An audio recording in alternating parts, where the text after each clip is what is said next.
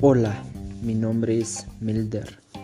En este espacio hablaré del tema método científico. El método científico es un método para obtener nuevos conocimientos que consiste en la observación sistemática, medición, experimentación y la formulación de análisis y modificación de hipótesis. Algunos tipos de técnicas o metodologías utilizadas son la deducción, la inducción, la abducción y la predicción, entre otras más. Los pasos para llevar a cabo el método científico son, como número uno, tenemos la observación, que va más allá de lo que vemos con los ojos. Todo lo que puede ser apreciado por los sentidos lo reconocemos como una observación. Ejemplo, si un vehículo está haciendo un sonido extraño, esa sería una observación particular de ese evento que nos llevaría a preguntar el porqué de tal ruido. Como número 2 tenemos el reconocimiento del problema, que dice que una vez establecidos los hechos, es necesario contrarrestarlos y reconocer problemas.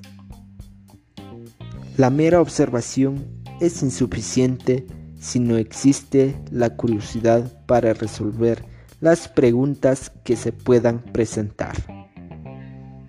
Número 3. La hipótesis. La hipótesis es una explicación tentativa a una observación. Una hipótesis tiene que ser capaz de ser probada mediante experimentos. Esto significa que tiene que ser falsificable esta es la forma de diferenciar una hipótesis de una creencia. Ejemplo, decir, es el destino, no es falsificable, pues no sé, puede diseñar un experimento para probar si esto es verdad o es mentira o que digamos negativo. Como número 4, tenemos las predicciones.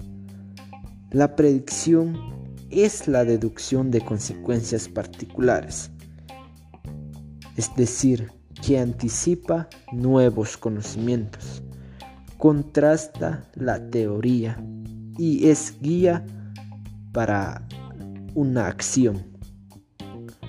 La predicción de una hipótesis nos dirigirá a más observaciones y experimentaciones. Como número 5 tenemos experimentación. Un experimento es una prueba o ensayo en condiciones controladas para investigar la validez de una hipótesis. De la forma más simple, un experimento controlado se realiza cuando una variable puede ser manipulada, causando que otra variable cambie al mismo tiempo. Como número 6 tenemos el análisis de resultados, que trata de los datos obtenidos por medio de experimentación. Necesitan ser analizados a la luz de la hipótesis y predicciones propuestas. El análisis de resultados nos permite aceptar y rechazar las hipótesis planteadas, reformular los modelos y sugerir nuevos procedimientos. Como número 6 tenemos la comunicación de los hallazgos. Trata de un paso importante que en el, que en el método científico es la comunicación de nuestros resultados. Es una forma de, compartir y anunciar al mundo lo que se ha obtenido y cómo se ha obtenido.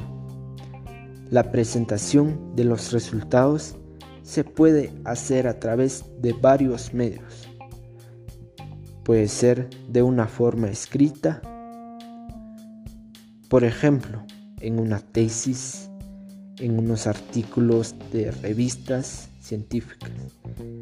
Y como